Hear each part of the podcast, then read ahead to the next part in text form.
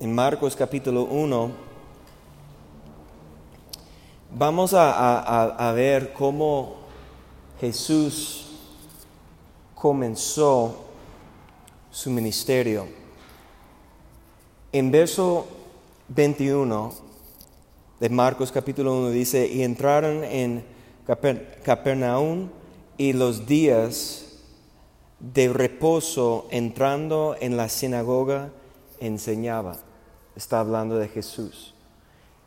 Es lo mismo que dice prácticamente en Lucas capítulo 4, que era su costumbre de estar en la sinagoga reunidos con los judíos los sábados, pero aquí dice que él estaba enseñando. Y quiero que recuerden esa palabra enseñando, porque vamos a ver algo diferente que pasó. Y para no tomar tanto tiempo, no vamos a leer todos los versos que sigue, pero él cuando está enseñando comenzó un hombre a gritar y dar voces.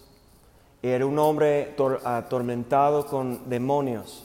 Y Jesús comenzó ahí en medio, delante de todos, porque el demonio estaba manifestando delante de todos. Jesús comenzó a, tratar con, el demonio y reprendió, dice, verso 25, reprendió el demonio diciendo, cállate y sal de él. Y el espíritu inmundo, verso 26, sacudiándole ah, con, con violencia, clamando a gran voz, salió de él. Y todos se asombraron de tal manera que discutían entre sí diciendo, ¿qué es esto? ¿Y qué nueva doctrina es esta y con qué con autoridad manda aún los espíritus inmundos y le obedecen. Y mira el verso 28, dice, y muy pronto se difundió su fama por toda la provincia alrededor de Galilea. Ahora, en, e, en ese verso cuando dice que difundió su fama alrededor. Podemos, si estamos pensando como cualquier ser humano, hombre de esta tierra, podemos decir en nuestra mente éxito. Ya la gente está reconociendo a Él, está llamando la atención, ya tiene éxito. Pero mira, vamos adelante. Y no vamos a leer todos los versos, pero si, si está siguiendo su Biblia, si tiene los, los, títulos, mira lo que dice después. Jesús sana a la suegra de, de Pedro. Entonces comenzó en el mismo poder, autoridad del Espíritu Santo, sanando. Y después, brincamos a verso 32, dice, cuando llegó la noche, luego que el sol se, se puso, le trajeron todos los que tenían en, en enfermedades y los endemoniados, y toda la ciudad se agopó a la puerta. Y Jesús sanó a muchos que estaban enfermos de diversas enfermedades y echó fuera muchos demonios y no dejaba hablar los demonios porque le conocía.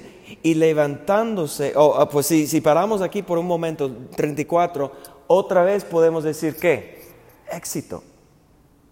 Sigue con la unción, sigue con el poder, sigue manifestando el poder de Dios. En dónde va, gente ya están buscando a Él. En dónde va, están tocando la puerta, porque están viendo que Él tiene autoridad, Él tiene una unción, está cumpliendo la misión. Y eso, mira, es el primer capítulo y ya está difundiendo su fama, reconocimiento, la gente está conociendo a él. Pero mira lo que dice en verso 35. Levantándose muy de mañana. Vamos a ver, eso es una de un de los hábitos que Jesús tenía. Levantándose muy de mañana, siendo aún muy oscuro, salió y se fue a un lugar desierto y allí, ¿qué dice? Oraba. Y le buscó Simón. Y los que estaban con él. Y hallándole, le dijera, todos te buscan. Y otra vez, podemos decir en ese momento, éxito. Todos están buscando a Jesús. Muy de mañana Jesús se fue a un lugar para orar y la gente está siguiendo a él. ¿Por qué? Porque están siendo sanados, están siendo liberados, están siendo tocados por el poder del Espíritu Santo, por la unción. Y ahora dice que todos están buscando a Jesús. Y nosotros podemos decir éxito. Eso es lo que vino para hacer. Pero mira el verso que sigue. Y Jesús les dijo, vámonos, vamos a lugares vecinos para que, para que predique también allí, porque para esto he venido. Y lo que quiero que nosotros vemos, porque ese es otro dicho, eso es saliendo de la boca de Jesús, en sus propias palabras. ¿Por qué vino Él? No vino para quedar en un lugar para ser famoso. No vino para, para llamar la atención. No vino solamente para, para estar en Galilea con su, con su familia, con su gente y para estar cómodo y para comenzar a, ganar reconocimiento y fama y ahí montando bienes y, cosas materiales y, y esas cosas. No vino Él para llamar la atención y tener esa fama como un personaje, como hoy muchos estamos buscando en un pastor o en un ministro.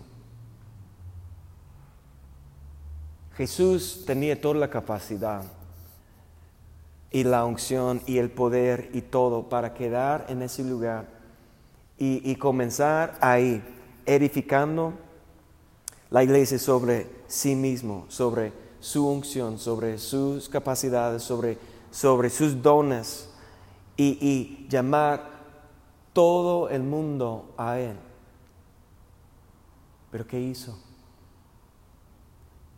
Lo que salió de su boca es, tenemos que ir. Porque vine ¿Para qué? Para predicar. Vine para compartir. Y eso es algo que, como la semana pasada, terminamos con un mandamiento de Jesús para los discípulos, que está en Hechos capítulo 8, ah, verso, capítulo 1, verso 8. Hechos 1, 8.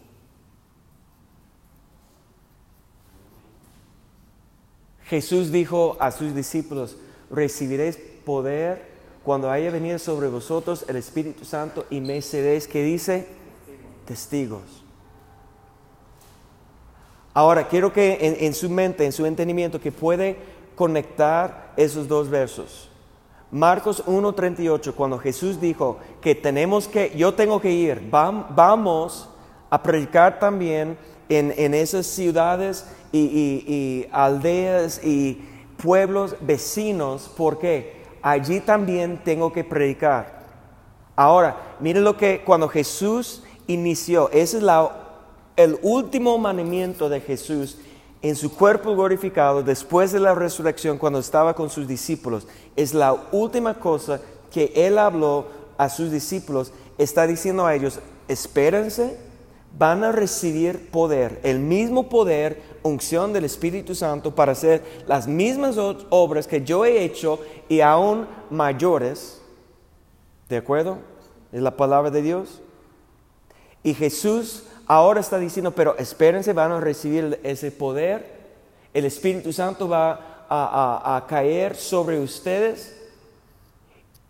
Pero no dice a ellos que van a predicar, ¿qué dice? Para testificar, serán testigos.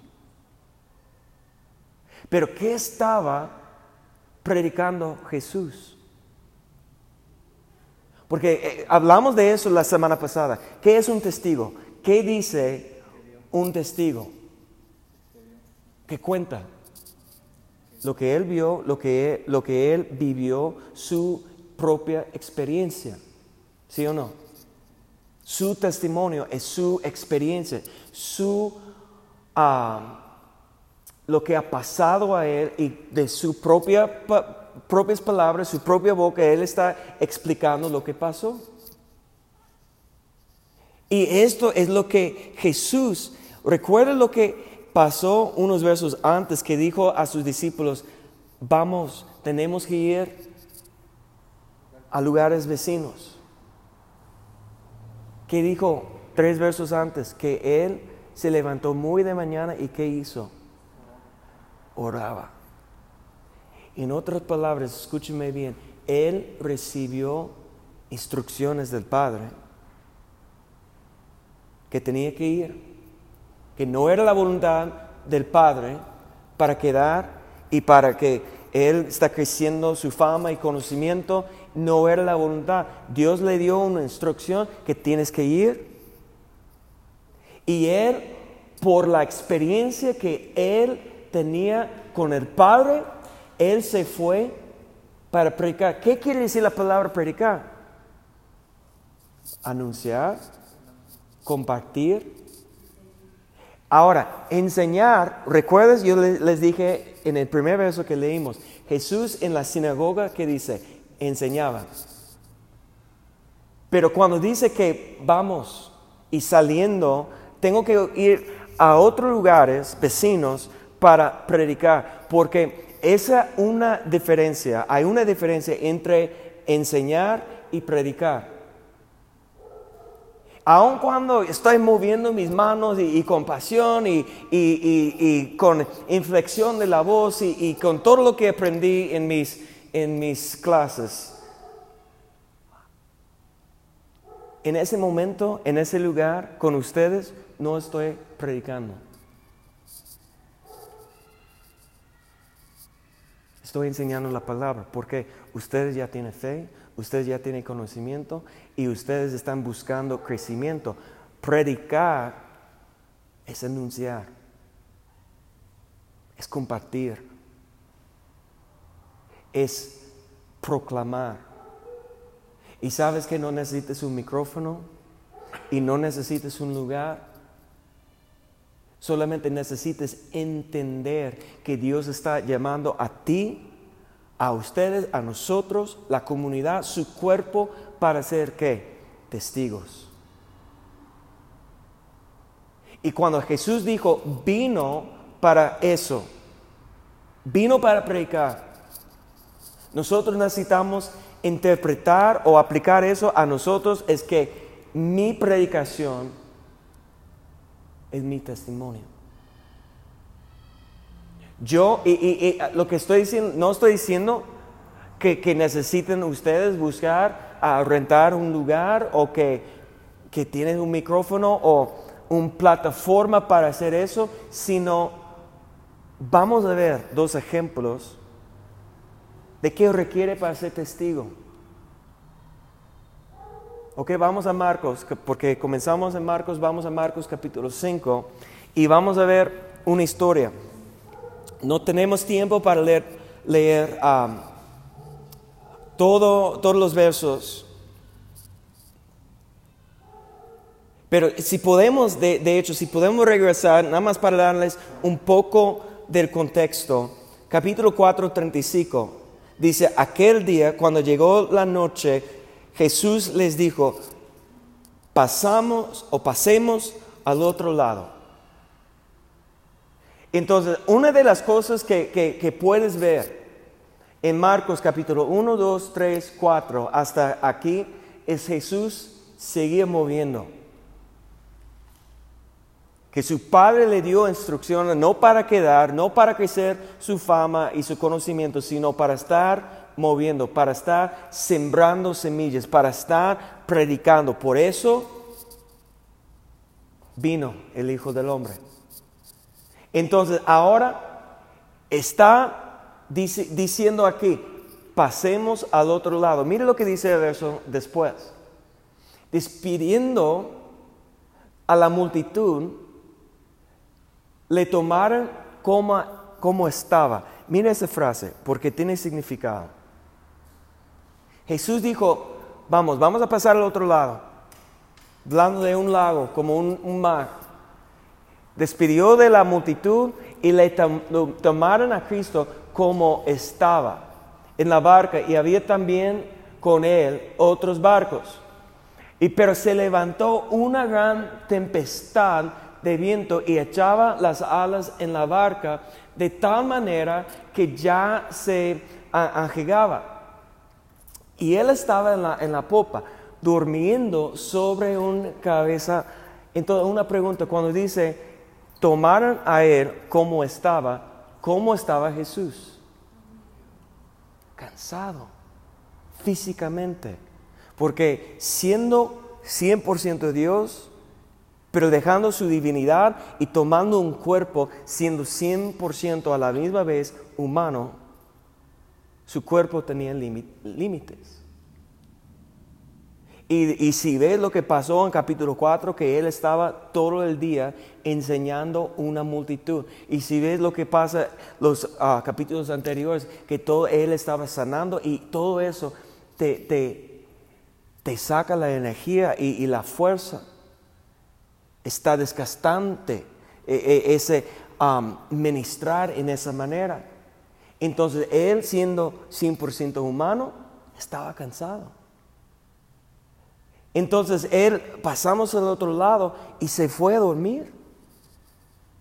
Pero levantó una, una, tormenta y sus discípulos están dando voces y gritando porque pensando que van a morir, despertaron a Jesús. No, no, no te importa que vamos a morir. Y él despertó, es humano, ¿no? despertó y cállate, dijo a la, tormenta. En, en, en, en, el instante, en un instante, se calmó. Ahora, una pregunta. ¿Tú crees que Jesús supo que una tormenta iba a levantar antes de decir, vamos al otro lado? ¿Sí o no? Yo creo que sí, porque yo mm, dejó su divinidad pero tenía conocimiento. Pero él no estaba preocupado, él estaba bien dormido, porque cuando él dijo, pasamos al otro lado, ya por su fe y por su declaración, decretó lo que iba a pasar. Y iban a llegar al otro lado. Pero sus discípulos, él está reprendiendo a hombres de poca fe, ¿por qué tienen miedo? Ellos no tenían la fe, pero él cuando declaró, pasamos al otro lado, ya era un hecho. Pero él tenía que despertar y mostrar su autoridad y su fe. Pero él supo, yo creo que él supo que iba a levantar una tormenta. Pero tenía un propósito de estar moviendo y pasando al otro lado. Y su propósito era, mira, vamos capítulo 5, verso 1, por eso. Vinieran, vinieran al otro lado del mar, a la región de los Gadarenos. Y cuando salió él, Jesús, de la barca, enseguida vino a su encuentro. Mira, tenía un encuentro.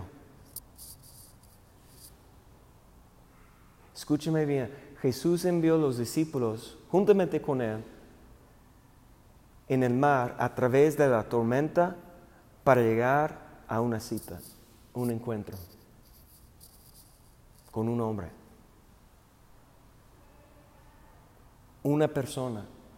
Vino a su encuentro de los sepulcros un hombre con un espíritu inmundo y que tenía su morada en los sepulcros y nadie podía atarle ni aún con cadenas, porque muchas veces había sido atado con grillos y cadenas, y más las cadenas habían sido hechas pedazos por él y desmenudados los grillos y nadie le podía dominar. Y siempre de día y de noche andaba dando voces en, en los montes, en los sepulcros, hiriéndose con piedras. Y cuando vio pues a Jesús de lejos, corrió y se arrodilló ante él. Y clamando a gran voz dijo, ¿qué tienes conmigo, Jesús, Hijo del Dios Altísimo? Y conjuró por Dios porque, que no me atormentes. Y porque le decía, sal de este hombre, espíritu inmundo. ¿Qué está pasando? Ese hombre tenía un espíritu, la palabra dice en ese entonces, en ese momento, en ese verso, un espíritu inmundo. Y es por eso que está viviendo en los sepulcros, es por eso que está cortando a sí mismo, es por eso que está desnudo, es por eso que tiene una fuerza sobrenatural, es por un espíritu inmundo. Y escúcheme bien, Jesús envió sus discípulos a través de la tormenta con el propósito de tener una reunión con un hombre. Dejó la fama y la multitud y todos que estaban clamando a Él y buscando a Él por su beneficio propio, Él fue para buscar una persona atormentada con un demonio, un espíritu inmundo. Una persona importa a Dios. Un alma, un espíritu tiene un valor tan importante. Y nosotros no debemos juzgar con los ojos. Es el último hombre en el mundo que los fariseos, los saduceos, los religiosos iban a buscar. Pero fíjate, pasar el mar en un barco sabiendo que viene una tormenta.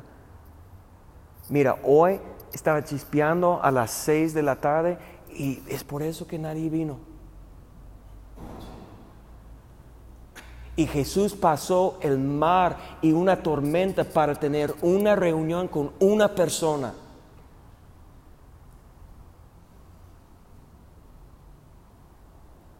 ¿Están escuchándome? Cantamos, queremos ser como Él. Declaramos que queremos ser como Él. ¿Cuándo vamos a pagar un precio como eso? Que por una persona cruzar un mar, pasar una tormenta cuando vamos a pensar que vamos a morir. Porque es tan fuerte.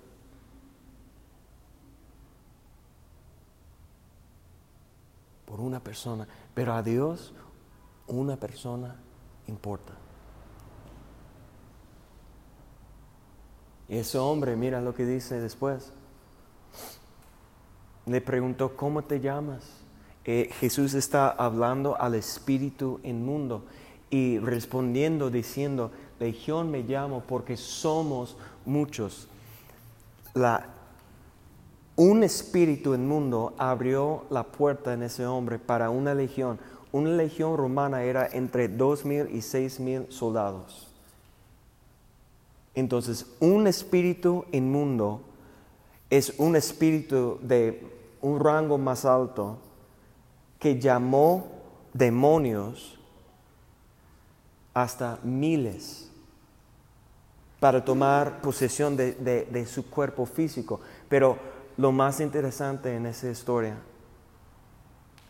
es que el hombre con un espíritu inmundo se llama legión porque somos muchos. Pero cuando el hombre vio a Jesús, ¿qué hizo? Fue corriendo a Jesús y se arrodilló, arrodilló delante de Jesús, se postró delante de Jesús. Esa es la posición de adoración. ¿Qué quiere decir? Que ni seis mil demonios te puede parar de adorar a Dios si quieres. Ninguno de nosotros estamos viviendo en los sepulcros, cortando nuestros cuerpos desnudos con una, con una legión de demonios dentro de nosotros, estorbándonos, separándonos de nuestra familia y, robando todo lo que tenemos, viviendo en la oscuridad, en la muerte. Nosotros no tenemos problemas como Él. ¿Y por qué es tan fácil que las situaciones de nuestra vida puede estorbar a nosotros de postrarnos delante de Él? ¿Sabes lo que es más fuerte de una legión de demonios? Nuestras justificaciones, excusas, quehaceres, afanes, Imagínate. Pero Jesús fue por uno. ¿Y qué pasó? Vamos a brincar, porque el punto más es más adelante. Cuando Jesús le reprendió y salió um, los demonios, tiene que leer toda la historia para, para saber lo que pasó. No quiero parar más, pero Vamos a brincar a verso 15, 15 adelante. Dice, vienen a Jesús y ven al que había sido atormentado del, del, demonio y que había tenido la legión sentado vestido en su juicio cabal y tuvieran miedo. Está hablando de la gente. Pero les contaron los que lo habían visto y cómo le habían acontecido al que había tenido el demonio y lo de los cerdos, porque Jesús echó los demonios a cerdos, y comenzaron a rogarle que se fuera de sus contornos. Mira, el hombre sanado, librado, ya está diciendo a Jesús que...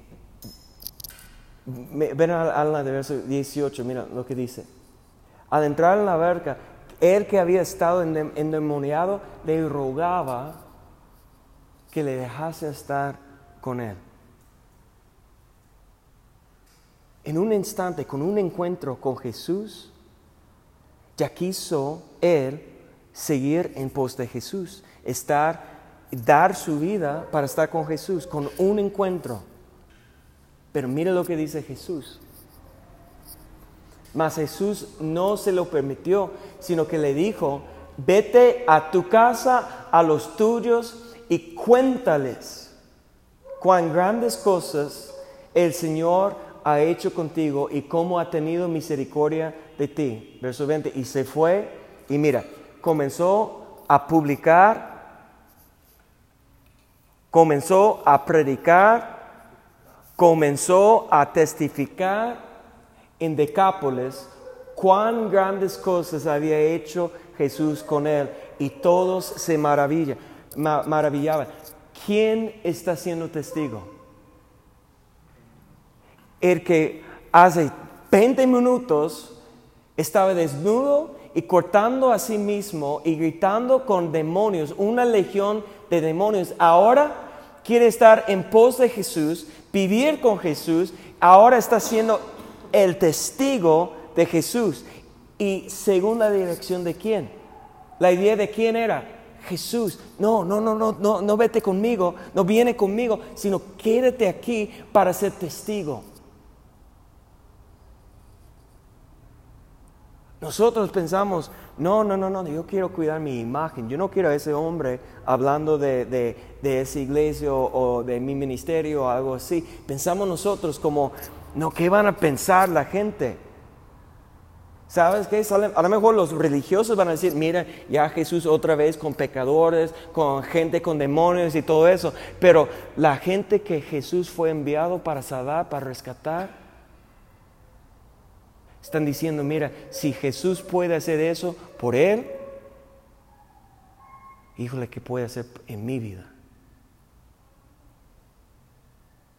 Entonces aquel que da testimonio no tiene que tener un título, no tiene que pasar meses o años en clases de discipulado, no tiene que ah, tomar un taller de evangelismo y no hay ningún problema con ninguna de esas cosas, son necesarias. Pero nosotros, ¿qué estamos esperando para ser testigos? Solamente necesitamos tener un encuentro, un encuentro con Jesús y contarle a alguien qué pasó conmigo. Hay otro, otro ejemplo. En Juan capítulo 4. Es un ejemplo muy conocido. 4.1. Cuando pues el Señor entendió que los fariseos habían oído decir, Jesús hace y bautiza más discípulos que Juan, aunque Jesús no bautizaba, sino sus discípulos, salió de Judea y se fue otra vez a Galilea, pero le era necesario pasar por Samaria. Ustedes recuerden que hemos hablado de los samaritanos. Eran menospreciados por los judíos, prácticamente los judíos odiaban a ellos y no tenían ninguna relación con los samaritanos. Entonces, ¿por qué un judío como Jesús, por qué le era necesario pasar por Samaria, porque tenía un encuentro con una sola persona. Una persona. Se fue por la mujer que estaba en el pozo. No vamos a leer todo, pero Jesús le, le pidió a ella, dame algo de beber. Y ella estaba sorprendida porque dijo, ¿cómo tú, un hombre, varón judío, estás hablando conmigo, una mujer de Samaria. Ella estaba sorprendida. ¿Cómo es posible que eh, ella no estaba esperando eso? Jesús le dijo, si, si tú sabes quién está hablando contigo, ni vas a estar buscando esa agua porque mañana vas a tener sed, pero yo tengo agua viva que puede estar como ríos de agua viva que sale de, su interior. Y ella estaba es, tan interesante porque cuando Jesús comenzó a revelar quién era con ella, ella tenía una, una, una pregunta para Jesús. Cuando dijo ella, tú, eres un profeta. Oye, dicen que tenemos que adorar en el monte los judíos, que está allá, pero mi, mi padre Jacobo tenía su pozo y, nuestros padres dicen que debemos adorar aquí. Ella estaba, imagínate, una mujer samaritana que los judíos, los religiosos menospreciaban. Ella en su interior estaba buscando respuestas sobre la adoración. ¿Qué hizo el hombre con los demonios, la legión? se postró delante de él. ¿Y qué dije? Esa es la posición de adoración. Y ella, cuando está delante de Jesús, su primera pregunta era sobre la adoración. ¿En dónde? ¿Cómo es la adoración? Hay gente que por afuera que juzgamos que esa persona no, no tiene nada que ver con Dios, que, que, no está buscando a Dios, no podemos juzgar por lo, lo, fuera, porque recuerda lo que pasó Jesús preguntó a ella, oye, llama a tu marido. ¿Y qué dijo ella? Marido no tengo. Y Jesús le dijo, bien has dicho, es verdad, porque el hombre que estás ahorita no es tu esposo, pero tenías cinco antes. Jesús, Jesús no está hablando con ella para juzgarla, sino solamente para revelar quién era Él. Yo te conozco y yo escucho, no importa lo que ha pasado en su vida, Dios está escuchando el clamor de tu corazón y ella dice, me dio cuenta que tú eres profeta, entonces la adoración cómo es. Imagínate con su pasado, ¿quién va a pensar que ella está pensando en cómo adorar a, adorar a Dios, agradar a Dios, cómo buscar a Dios. Y eso es lo que estaba dentro. Aun cuando nosotros podemos juzgar su pasado, Jesús estaba escuchando el clamor de su corazón. Y, mire lo que pasó. ¿En dónde estamos? En Juan capítulo 4. Mire lo que dice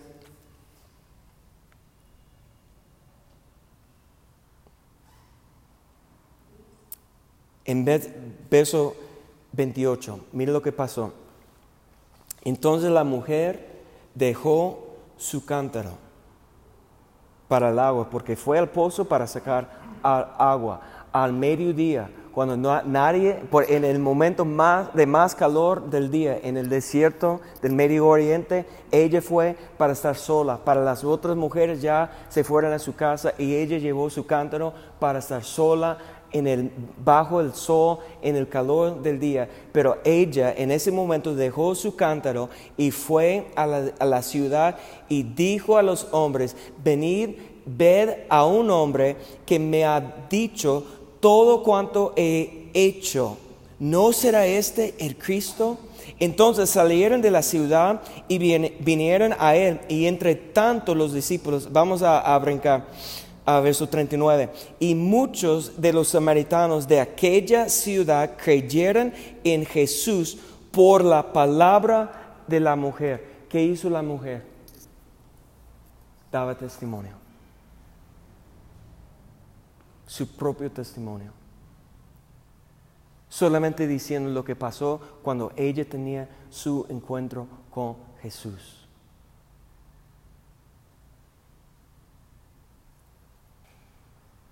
Esos son los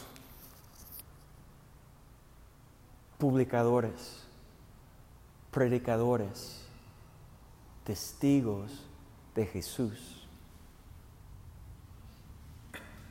Alguien librado de los sepulcros, de la muerte, de cortar a sí mismo de, de una legión de demonios y una mujer que tenía cinco esposos que está viviendo con alguien que no está su esposo, fueran sus testigos. En ese entonces ella llevó toda la ciudad a los pies de Cristo.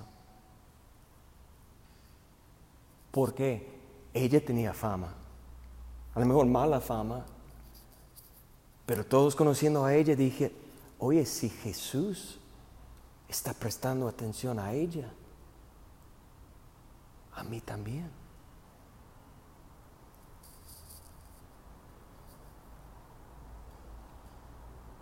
Necesitamos dejar de juzgar con los ojos. Y necesitamos ser guiados por el Espíritu porque le era necesario pasar por Samaria.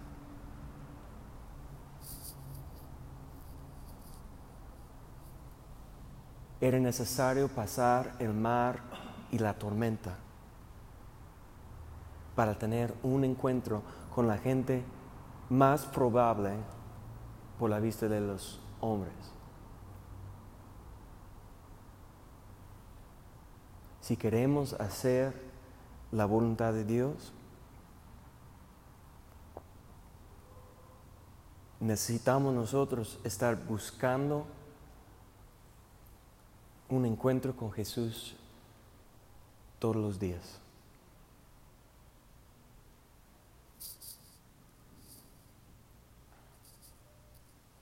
¿Por qué vas a contar lo que Jesús hizo en su vida hace 20 años? O yo cuento a veces mi testimonio de mi sanidad, cómo Dios me sanó hace 18 años, cuando estoy hablando con alguien que necesita sanidad. Y sabes que yo no quiero otro testimonio. Entonces, que Dios me queda sano, yo no quiero que otra enfermedad para tener otro testimonio. No, no, no, no, ya tengo mi testimonio, no necesito otro. ¿Me explico? No estoy pidiendo más pruebas. Hoy fui probado, como ustedes no saben. Y yo creo que mantuve la paz hoy mejor que nunca. A lo mejor que Dios está viéndome y es espero que dijo, bien hecho, hijo. Espero. Todavía intenté de defenderme, pero bien poco, mucho menos que lo normal. Un día les cuento mi testimonio de lo que pasó hoy. Les dije el, domingo que los pastores tienen lunes, es muy difícil, lunes fue un día increíble y hoy fue martes. Y de hecho, yo creo que eh, yo dije el martes por um, la primera, y, fue como una profecía o algo, no sé, el domingo.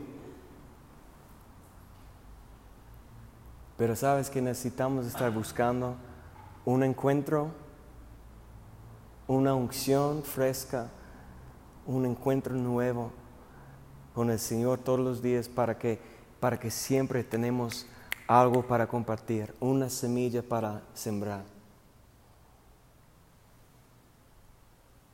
No quiero más pruebas, por favor Dios. No, no, no estoy diciendo eso, pero un encuentro con su presencia. Y la segunda cosa, la primera cosa, busco un encuentro. La segunda cosa, estar dispuesto de pasar una tormenta, cruzar un mar o pasar un lugar incómodo. Si solamente por una, una persona. Una persona. Y esa persona a lo mejor por la vista no parece o parece que la, última persona que va a estar buscando a Dios, pero tenemos que ser guiados por el Espíritu. Es por eso necesitamos un encuentro para que Dios nos dice, no, ya no quédate ahí, ya vete a otro lugar, a otra persona, una persona. Podemos comenzar en, en los evangelios y en hecho, hechos y ver cuántas veces Dios envió a un ministro a una persona es increíble, es impresionante. Nosotros queremos una multitud y a lo mejor Dios quiere uno.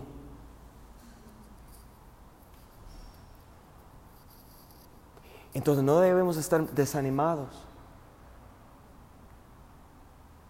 Si estamos dispuestos, si estamos si tenemos un encuentro con Dios y estamos dispuestos de cruzar el mar o pasar un lugar de incomodidad o lo que sea para buscar la persona que adentro está clamando a Dios.